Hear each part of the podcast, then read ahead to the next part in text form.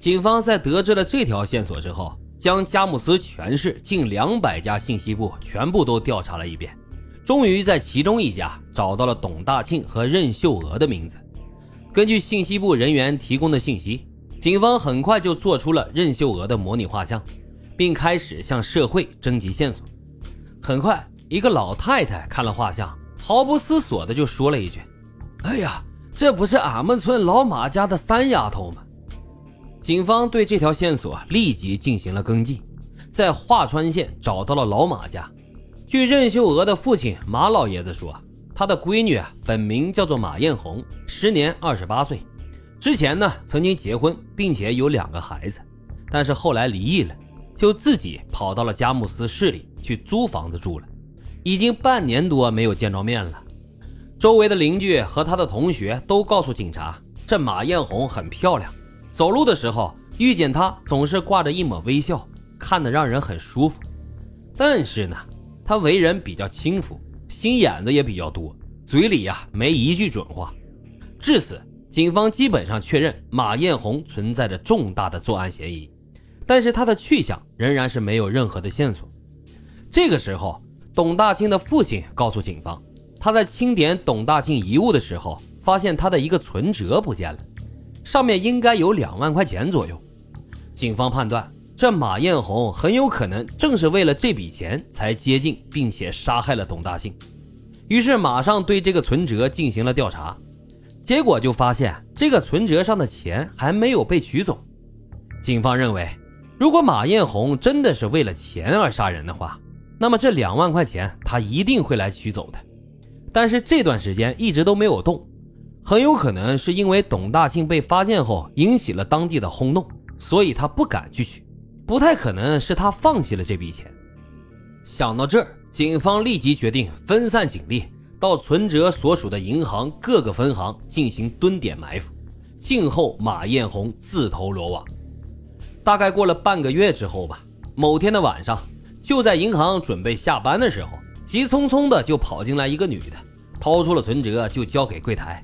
并且啊，非常着急地说：“赶紧取钱，还有急事。”而柜台的工作人员一眼就认出了这个敏感的存折，于是暗中就招呼埋伏蹲点的警察。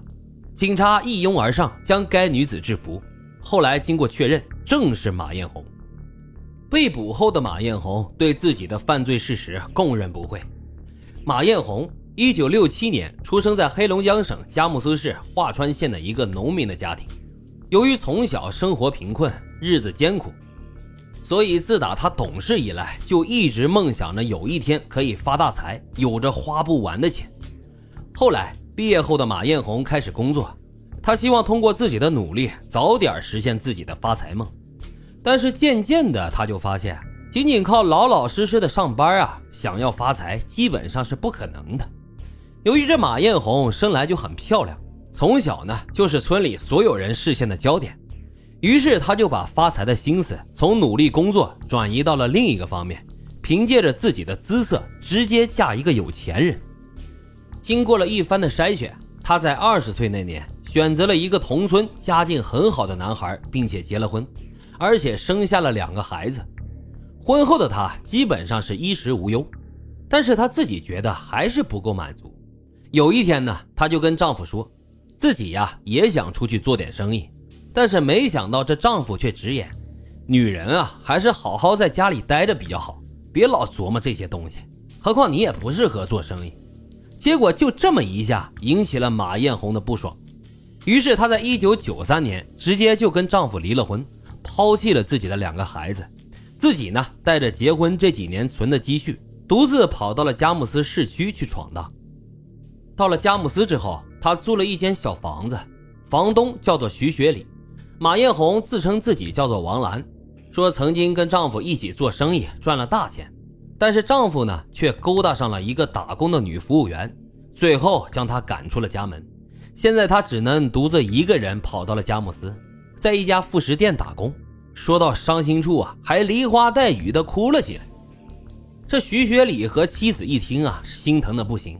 于是就把房租从一百块钱直接就让到了五十块，并拿这个可怜的王兰当做亲妹妹一样来照顾。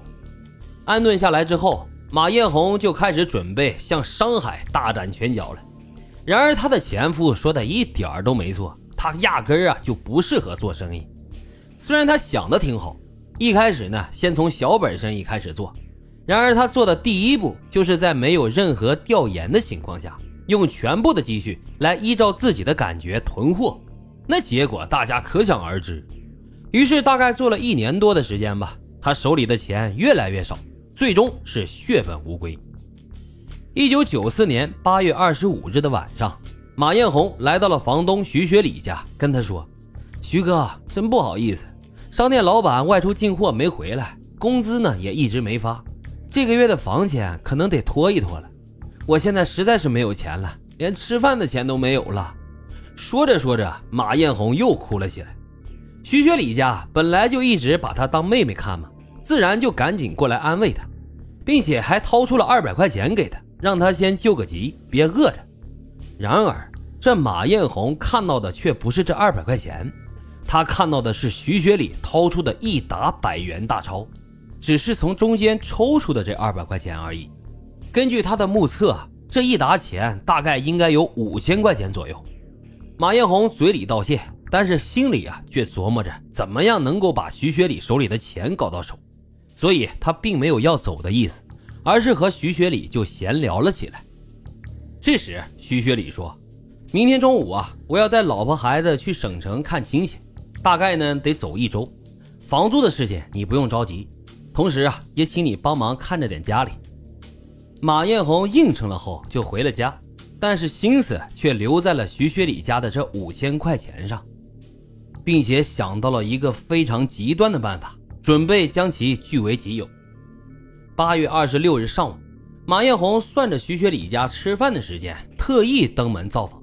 出于礼貌，这徐学礼和妻子呢，就象征性的邀请马艳红一起吃。